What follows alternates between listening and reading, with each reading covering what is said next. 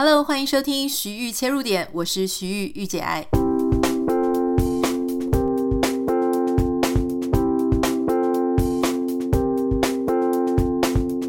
欢迎收听我们今天的节目。今天有一位很特别的来宾，他在 social media 上非常受到欢迎，而且呢，最近他出了一本书。这本书是我自己会非常想要收藏的，因为大家知道我很喜欢植物，我不只喜欢观叶植物，我也有一个花园哦。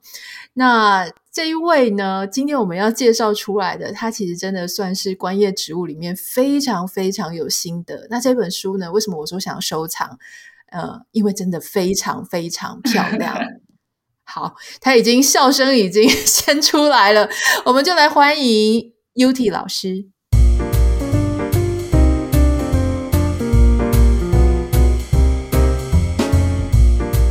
嗨，听众朋友，大家好，我是 U T。那我是一个 Plan stylist，希望今天的呃，就是过程可以让大家就是听到一些关于这本书的一些有趣的故事。哇，他今天一开始，他开头就讲出我很想要问的问题：到底什么是 plant stylist？其实这个词在在美国蛮多的，嗯，而且它其实是在大概二零一七到二零一八突然暴增，因为就那时候刚好观叶风潮从国外那边猛烈的增起。然后就会有一些需求出来，就例如说，可能没有办法满足以以，往的那种服务方式，因为以往的呃贩售植物的店家，他都只是把植物卖给呃顾客，然后他没有办法很细致的帮大家规划说他应该要怎么样被布置，所以它其实融合在有一些设计层面里面，所以才会被冠上 stylist 这个词。以往我们讲 stylist 有点像是那种穿衣服的那种。Stylish 就是呃造型师，但是 plant stylist 它就比较像是帮植物做造型。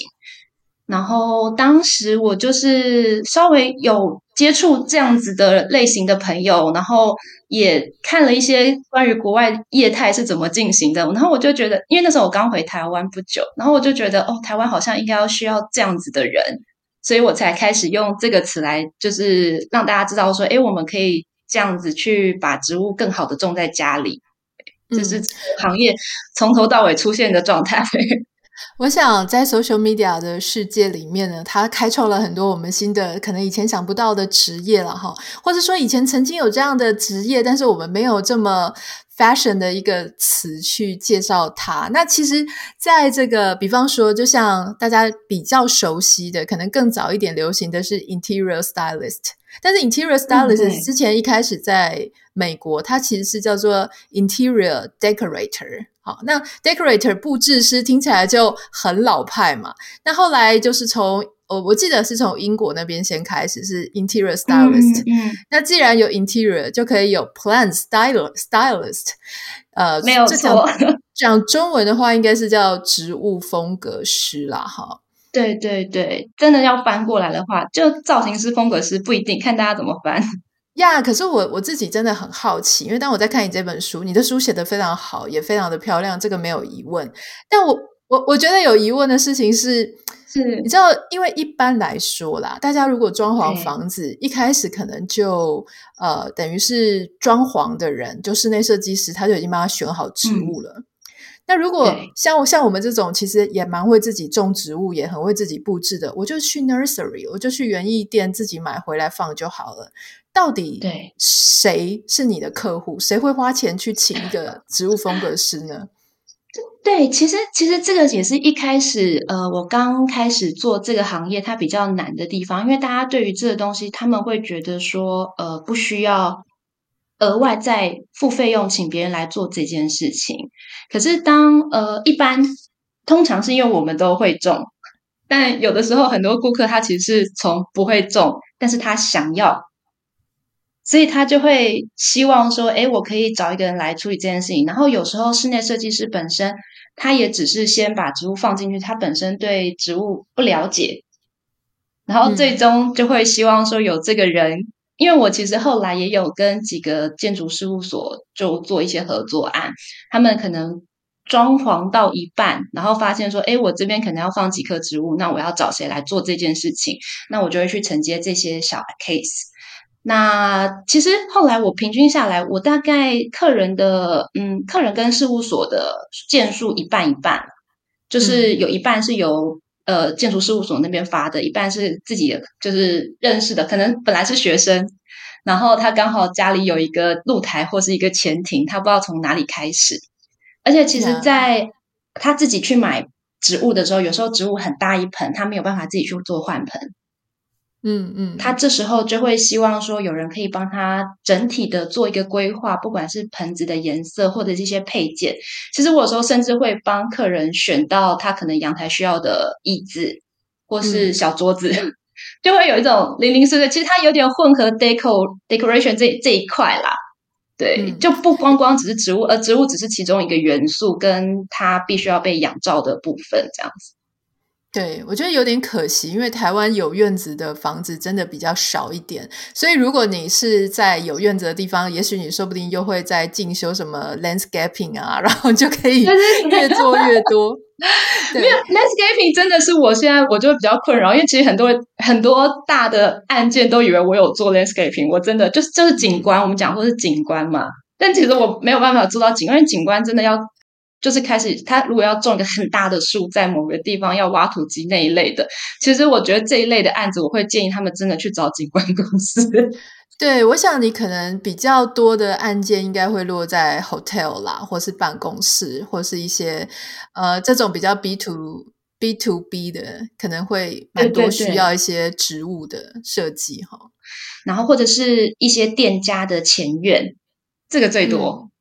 嗯，这样被你讲一讲，我突然觉得，哎，好像大家来做这个 plant stylist 的，好像商机也还蛮多的哈。因为台湾小的小店很多啊，咖啡店很多啊，嗯嗯，对对对对对对，就这部分其实我觉得越来越多，而且就蛮多是植物主题的咖啡厅。但他们其实通常我其实我觉得这中间过程就是还是要跟商家跟雇主讲说，就是植物这个东西它是一个长期的状态，所以它最。其实放上去不是问题，最最大的问题是后续的养护。你你讲到一个重点，就是我其实很头大，就是我发现很多网红带起这股风潮之后，就造成我不知道，我一开始是很开心，我觉得说哇，大家终于把。这个自然，大自然哈，就是更重视大自然。那因为其实我一直觉得植物或是种植，它是有疗愈的功能，园艺它绝对是有这个呃疗愈功能的。其实像美国这边很多在讲 horticulture therapy，其实就在讲园艺的、嗯、呃有疗愈力的哈。那可是你知道吗？有时候这个事情是一线之隔，就是太多人在讲这个事情的时候，它变成一个风潮，就有一点像以以前那个什么。舒洁卫生纸有有这个黄金拉拉，大家都跑来养，最后都弃养。对那这个就很可怜，因为说植物如果没有好好照顾，其实它没有你想象中的这么耐哦。只有少数几种很耐，其他你如果没有好好照顾，它还是立刻就会抗议的。对，其实这个东西就是我我自己也在中间权衡。那如果当呃，我其实不是每个案件真的委托之后我就会接，而是我可能到了现场。我觉得他还有，我会问他的，会问雇主的，他的生活是怎么样，他的 lifestyle。如果他是那种朝九晚五，然后很长时间都会不在家，其实那个案件我就我可能会换一个方式去建议他，就是真的养那种不太会死的植物，例如虎尾兰。对，就是这个东西，因为有的时候他们真的只是为了一个视觉效果，可是他最后他会承担一些，他可能会花更多心力去收尸。就是我，我当然觉得买植物就是一开始只是为了漂亮，一定是一开始大家的普遍心态。那最后会，嗯，每个人最后的结果都不太一样，而且那心态会慢慢的改变嘛。有的时候会变得越来越会种，越来越好，然后有时候可能会觉得挫折，然后就。不种了都不一定，但是我觉得就是只要他在那个过程觉得开心，那我觉得他最终都是看个人的决定。可是我就是希望提供比较正确的观念，让大家去享受这件事。因为其实种不好，最后虫一定会跟着来。只要植物状态不好，虫一定会跟着来，那个后面的结果就会很可怕。我就不希望大家是因为这样子就不喜欢植物的。对我，我想要聊一聊，就是说，其实我也是这几年才特别喜欢植物，嗯、是搬到美国来之后。嗯、那可能搬到美国来之后，我的心情，然后整个室内的空间，还有它的明亮度都大幅提升，很适合植物嘛。对，我 想请请教你哦，就是说。呃，我知道你其实非常非常喜欢，而且你接触的很早。我们可不可以请你分享一下，说你是怎么样开始疯狂的投入这个部分？而且听说是不是跟你爸爸？你爸爸好像也是一个 呃很厉害的绿手指，是吗？对，但但其实我我觉得这个爸爸的影响是一定有，因为其实我跟我哥就是我们几乎一出生就是我爸就是带我妈来边，就是台北市的那种很边郊的郊区住。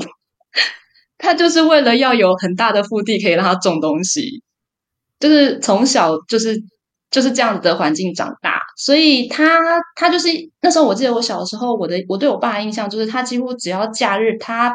嗯能不出门，他就不会出门，他就会待在家里种东西。不过他种的真的都是户外的植物，他不会在家里种植物。就是他们那年代可能对在室内种植物这件事情，觉得我爸到现在也是觉得莫名其妙，他不太喜欢我。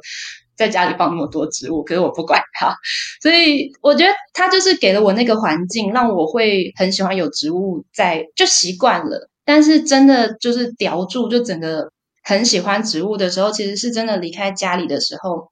会可能我觉得那时候有点恋，就是想念家里，因为那时候就在呃。国外工作，然后工作蛮辛苦的，然后又是在大都市。那大都市往窗外一看，或者你走在路上，其实你就是没有什么太多那种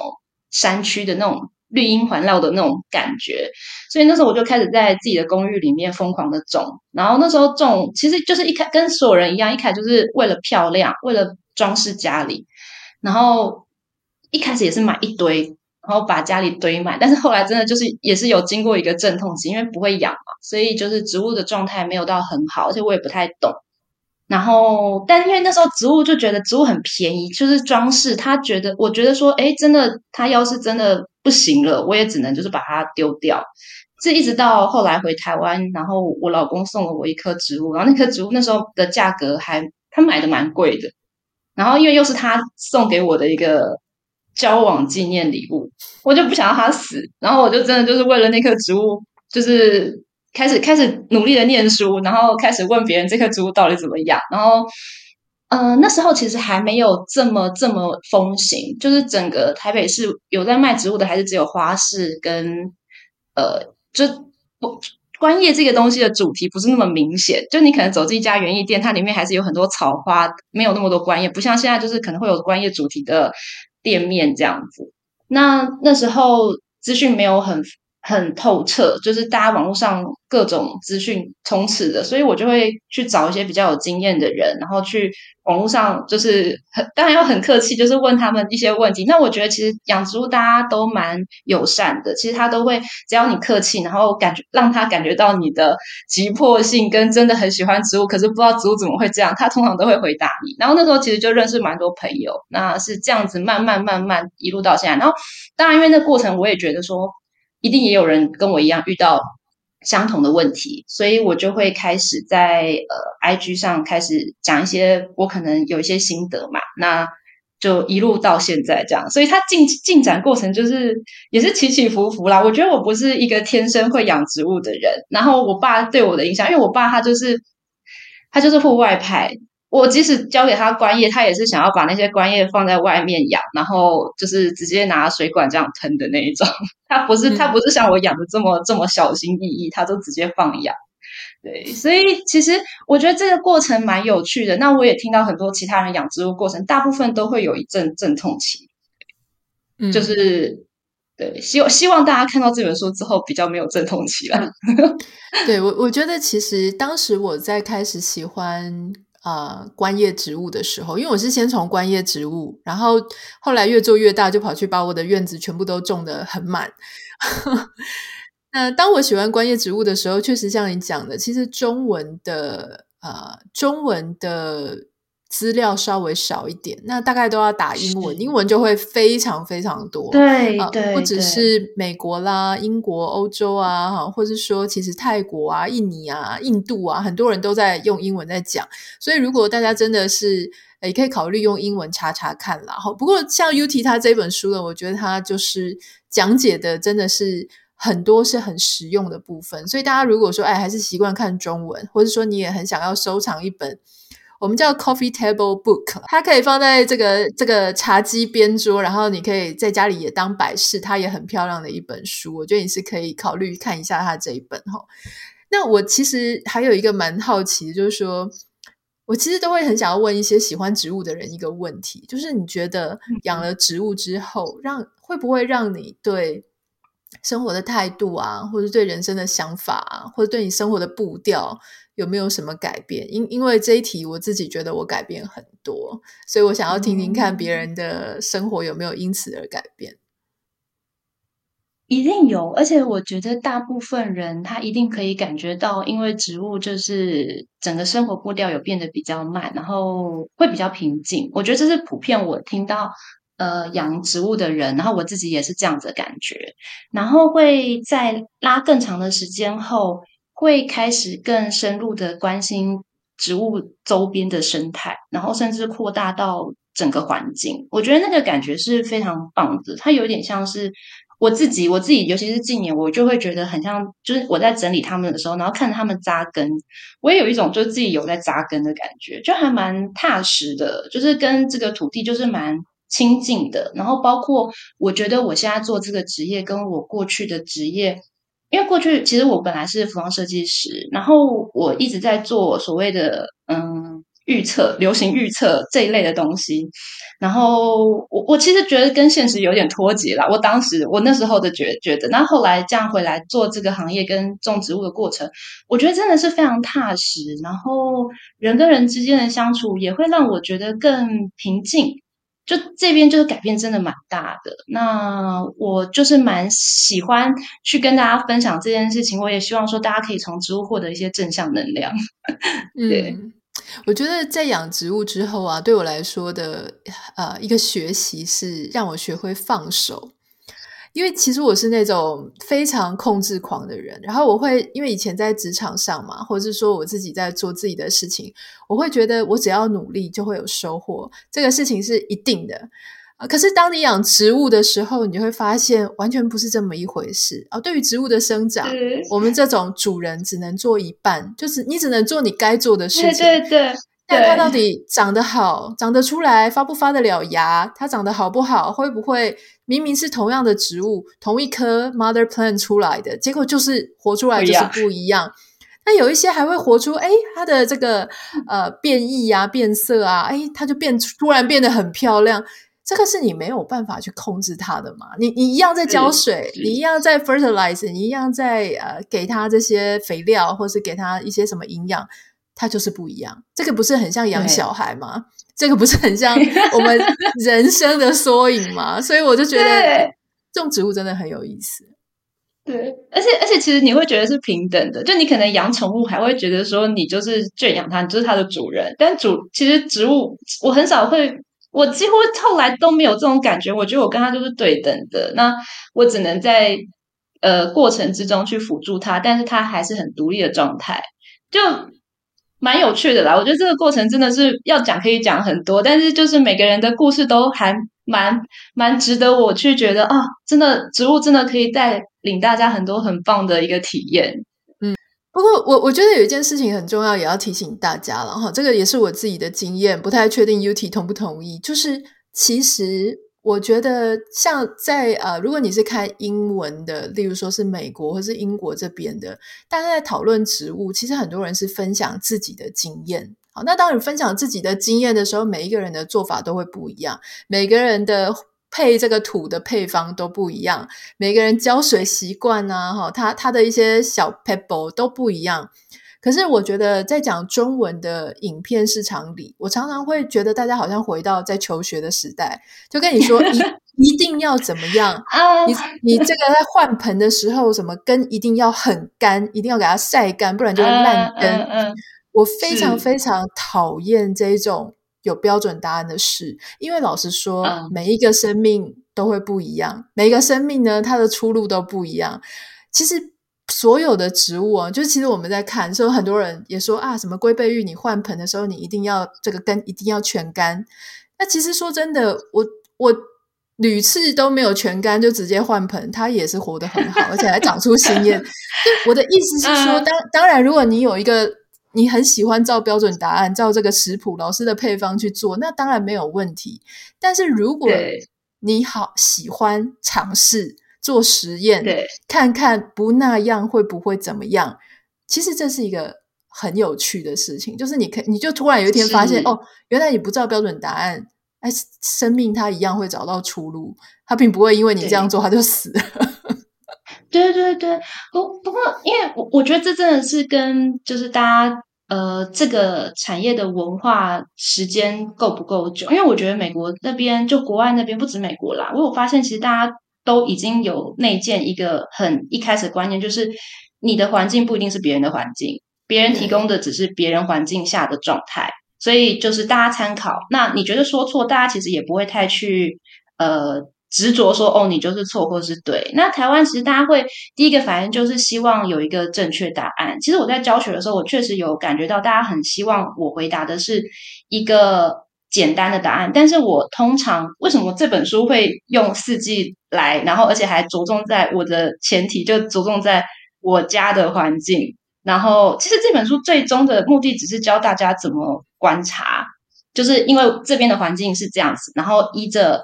春夏秋冬，所以它可能会导致什么样的结果？那我的 proposal 是什么？我的解决方案是什么？那提供大家一些新的想法。那里面真的有一些方式不一定要照着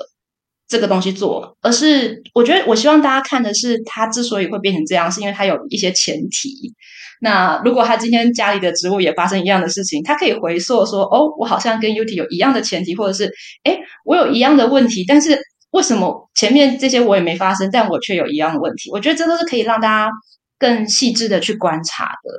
这、嗯、这个真的对你，你你你这个问题，其实你你这个想法很好，因为真的这确实也是我在台湾有时候觉得有点可惜，大家在追寻知识的过程不是这么的在乎。那个过程，而是他就是要赶快有个解决方案，所以才会有很多人想要用农药去解决一些虫的问题。但 虫的问题真的就是前面一定有一些前提才会发生的。对，嗯，我我觉得你讲的刚刚有一句我很喜欢，就是呃，我觉得是这整个养植物的过程，或是你写书的过程，其实最重要的事情是教大家观察。那其实这跟我想法很像，因为我觉得。你在养植物，不是对跟错，不是像以前我们在考试，就是我把它养活了就是对，我把它养死了就是我的错，不是这个样子的。这个这中间的乐趣，其实是你在跟另外一个生命在互动，然后你试试看，说你能不能每天发现它的需求是不一样的，那你能不能够调整自己？你是调整自己哦，到他喜欢的那样的环境，所以其实人家就说养植物养植物，其实我觉得他是在养我们自己的心跟我们自己的行为。那这些事情跟你以前的习惯可能很不一样。我跟你讲一个事情，我觉得非常有趣。我一个朋友，他也是啊、嗯呃、观叶植物的新手，然后他那一天就问了我一个问题，我都不知道怎么回答。他说：“呃，Anita，请问哦。”我买了这个龟背玉回来，它就它就长得很奔放。他说：“我要怎么样让它们可以全部集中，然后向上这样？”我说：“呃，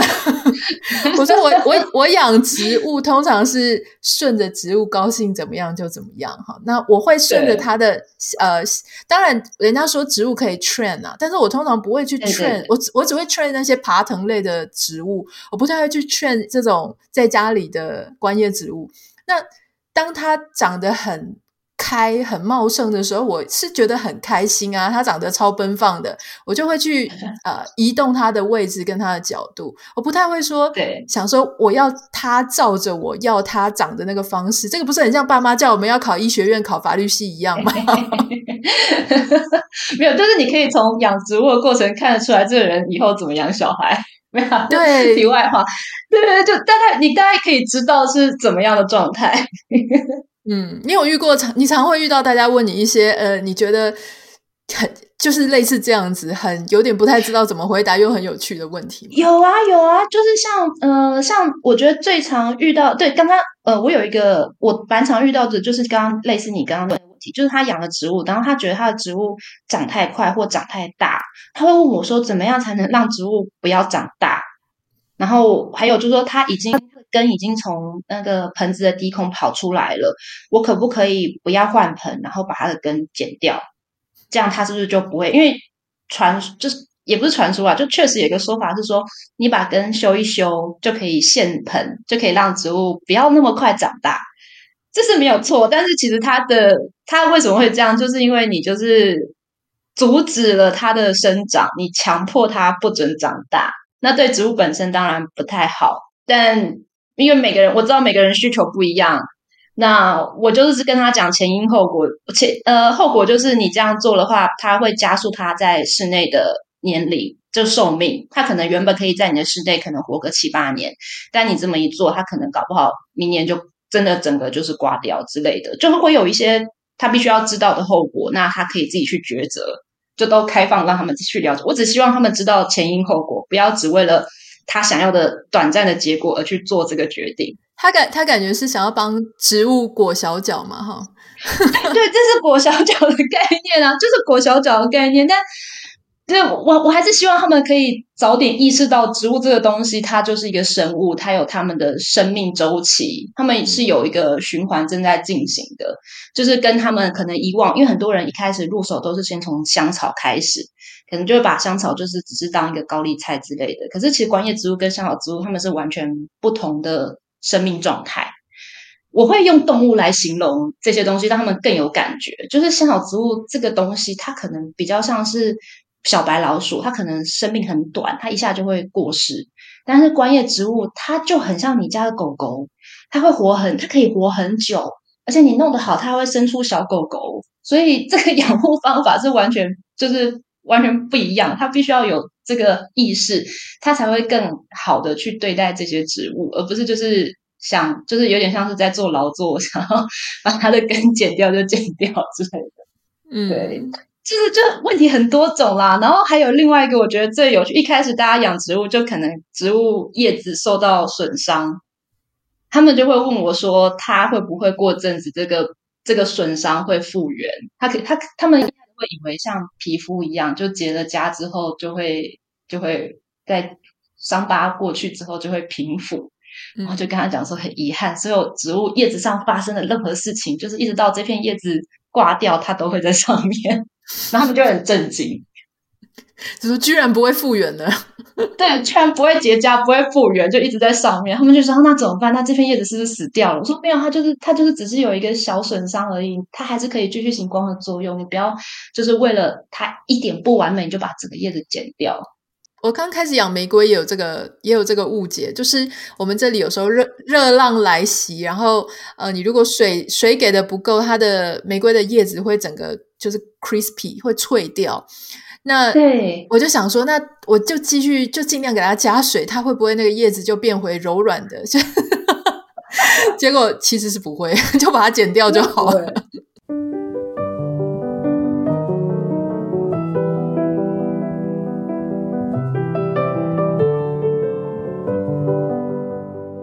我自己很喜欢，就是 propagation，就是呃，是叫什么插枝还是分枝的那个桥段，就是。把一个植物从一株变成两株，变成三株，那特别是这个 pothos 黄金葛，它真的是太容易了，所以我就特别喜欢做这些事情，因为它会让我感觉说，我好像好像第一个好像魔术师哦，就是我能够让它诶越变越多，而且第二个是那种大大婶的心态，就会觉得说哇好便宜哦，我买 我买一株，然后变成很多株，那当然这个好像。感觉隐隐约约也是有一种成就感，让生命变得更呃更繁盛、更繁荣。因为我自己没有小孩嘛，我没有经历过那种我一个人变呃两个人变三个人的那种 那种魔力，但是我可以让我的植物越变越多。可不可以跟你请教？就是说，好，假设今天听我们节目有些人他是新手，他真的想要试试看要来啊、嗯呃、养植物的话，你有没有一些建议可以给他们？就说，好啦，就是适合入手的观叶植物有哪一些？然后要小心哪一些地方？嗯哼，其实对，因为这个问题一开始我。其实绝大部分都会先讲虎尾兰，可是因为回答太多次，我觉得大家已经见怪不怪了。我最近，我今年开始，就是我有试着去养鹿角蕨，在在台湾啦，因为就这，我想听众很多都是在台湾。那其实，在亚热带这边，鹿角蕨本身也是呃一个算是原生的环境，所以其实我后来发现，鹿角蕨养在家里，它还蛮能够适应室内环境的。不过我比较，我就是有在推广的养法是，我会选一些钝叶的营养叶形状的鹿角蕨去种在盆子里，而不是挂在板子上。嗯，因为光在板子上，其实在居家环境有点难，就是那那个板子会湿，然后贴在墙壁上可能会不太。不太好，有一些会会有壁癌，然后在浇水的话也比较难控制，因为你要把它整个板子拿下来，然后才拿去浇水。所以以往很少，只有大概只有商家才会在室内做上板的鹿角蕨。那居家环境大部分都还是养在阳台之类的，但我后来就是把它盆养养在家里的时候，我觉得超级好照顾的，简直就是开发了我一个新的世界大门。然后它就是，尤其到了夏天，你只要把它放在窗边，因为鹿角蕨本身它的原生环境就是在树荫底下，我甚至觉得它比某些观叶更容易控制。有些观叶就是它有叶柄会乱插，就就像你刚刚讲，它那个龟背玉的那个叶柄有时候会哎跑跑跑到处去。这样子，然后鹿角蕨，如果你盆养的话，其实它那个线条是非常优雅的，而且它耐阴的程度，就只要是窗光就好了，甚至不太需要另外打灯。就是有些植物，观叶植物，反而你要在台湾啦，因为我我相信你，我不我不知道你那时候在台湾有没有感觉，就是台湾的那个阳光角度很难让室内都很明亮，台湾的那个日照角度跟美国真的差很多，所以我。在台北，我都跟身边的人讲说，你如果要在室内养植物，你一定要买植物灯，因为这是真的是没有办法只靠窗光可以解决的问题。但鹿角蕨其实真的它很耐阴，它的耐阴性非常好，然后呃市场上也很容易买，而且如果要找很很容易养的，你就是去找那种比较便宜，然后又大颗的那种，就稳定性很高。它基本上，甚至我觉得它有时候有一些都比观叶还要便宜，但是视觉效果很好。这是我今年会去跟大家推荐。我蛮喜欢鹿角蕨的，可是说真的，这个在台湾真的占尽天时地利。嗯、因为为什么呢？因为第，加州很难找，而且加州找到了，它还不是最好的环境，因为。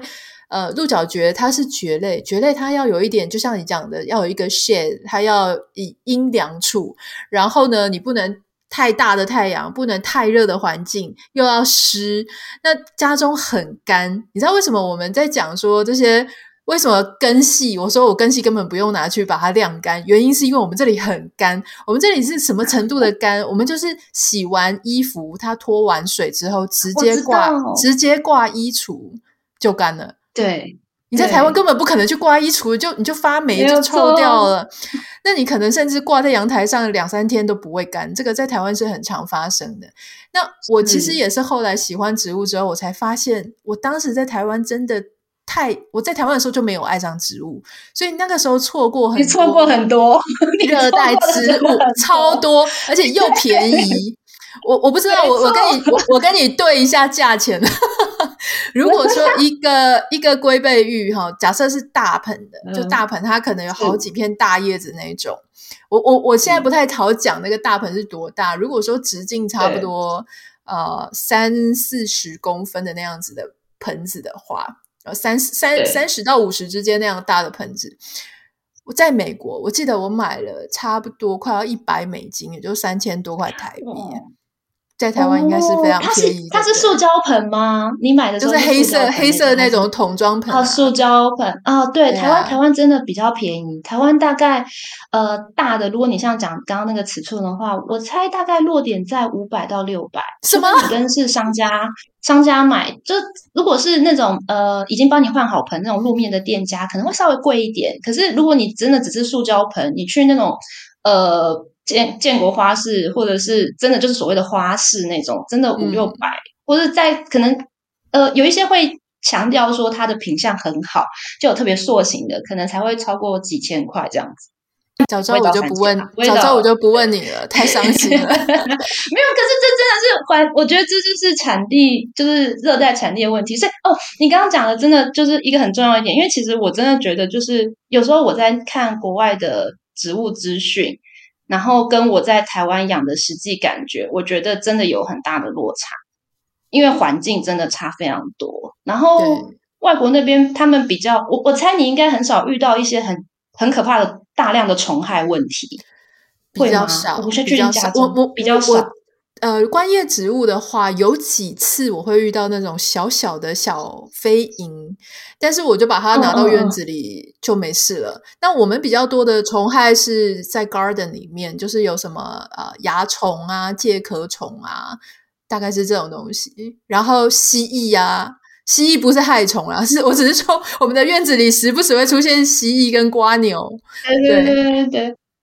可是没有在台湾室内真的很多很多虫害，因为其实台湾只要蚂蚁多，他们就会带来它的周边产品，就什么介壳虫，然后红蜘蛛这一类的。所以我我觉得就是这真的就是地处方向不一样，最终的结果。这也是为什么我就是想要在台湾本地做一本书，就是真的就是在以。这个气候，这个区块的气候，去跟大家讲，你会看起来有些东西听起来好像很，我我觉得你在那边看这本书，你会觉得有点有一些危言耸听的部分，真的就是台湾有时候室内的环境非常的艰苦，就是虫一多就很可怕，然后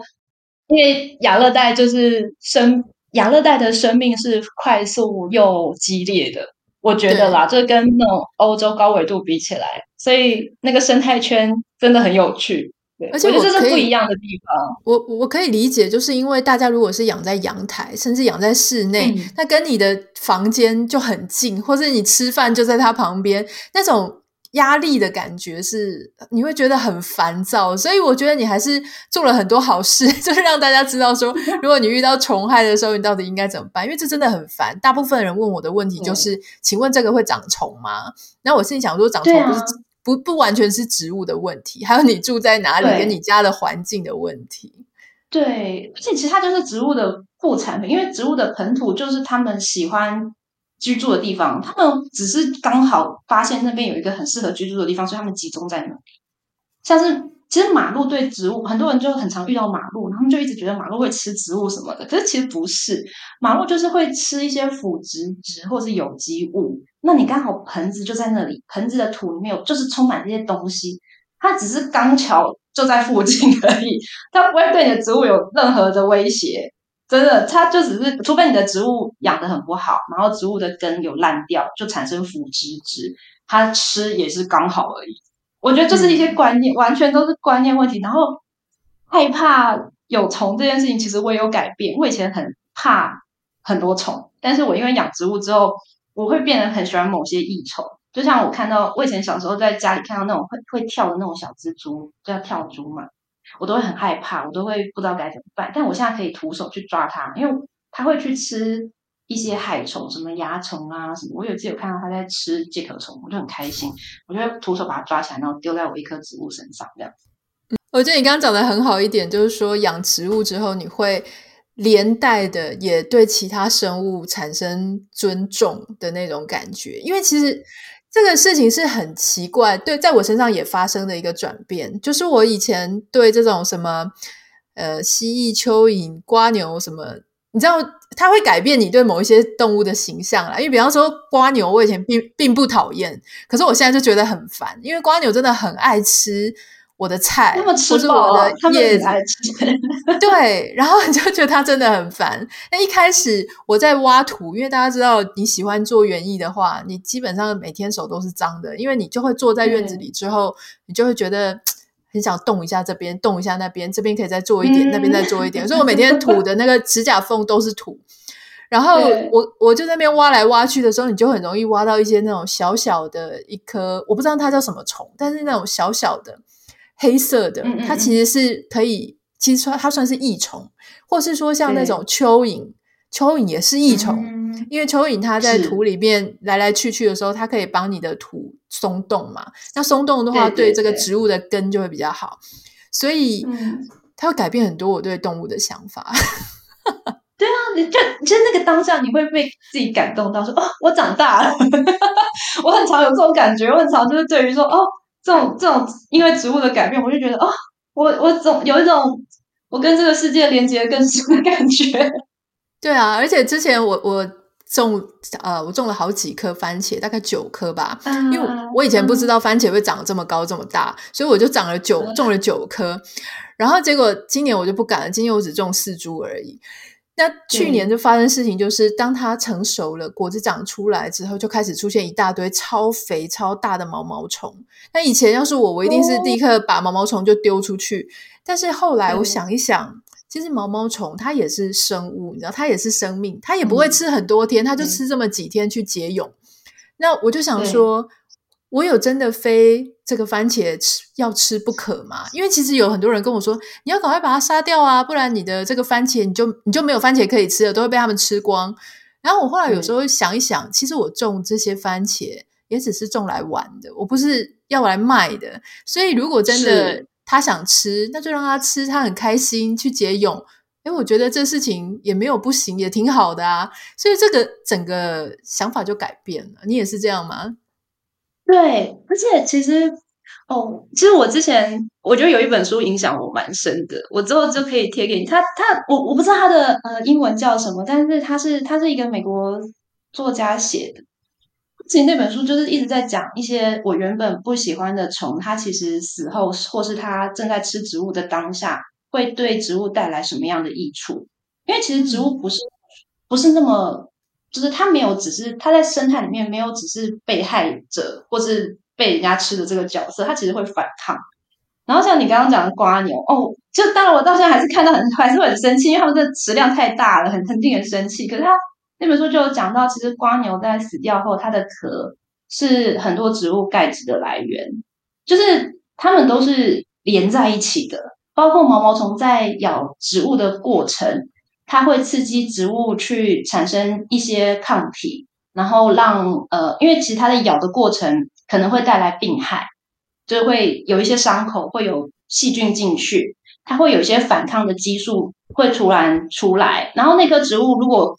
过得了的话，它代表说它本身的抗体会更好，它不是那么柔弱。反倒是如果都养在温室那种，你突然把它放出去，它没有办法，就其实就跟那种温室里花朵意思一样。那整个生态都有它连结的过程，